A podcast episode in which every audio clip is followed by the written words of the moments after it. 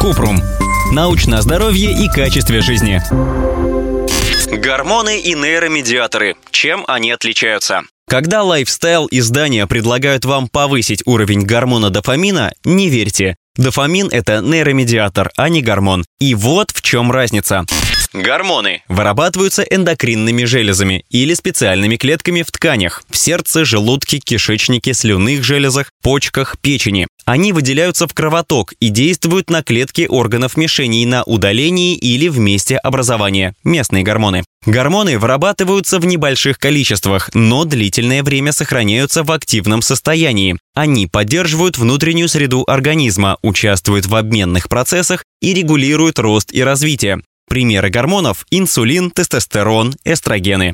Нейромедиаторы выделяются нейронами в синаптическую щель. Зазор между окончаниями соседних нейронов. Медиаторы могут возбуждать или тормозить деятельность клеток, нервных, мышечных или клеток железы. Знание химической структуры и особенностей работы нейромедиатора помогают создавать лекарства, корректирующие функции мозга, антидепрессанты и транквилизаторы, анальгетики, нейролептики. Примеры нейромедиаторов – серотонин, дофамин, ацетилхолин.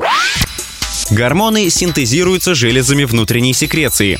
Нейромедиаторы синтезируются в нервных клетках.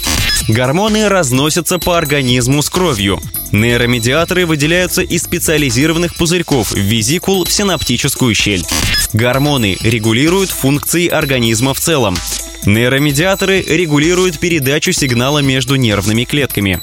Гормоны, ответственные за плановые изменения, рост, развитие, обмен веществ, гомеостаз. Нейромедиаторы ответственны за быстрое реагирование на изменения окружающей обстановки. Ссылки на источники в описании к подкасту. Подписывайтесь на подкаст Купрум, ставьте звездочки и оставляйте комментарии. До встречи!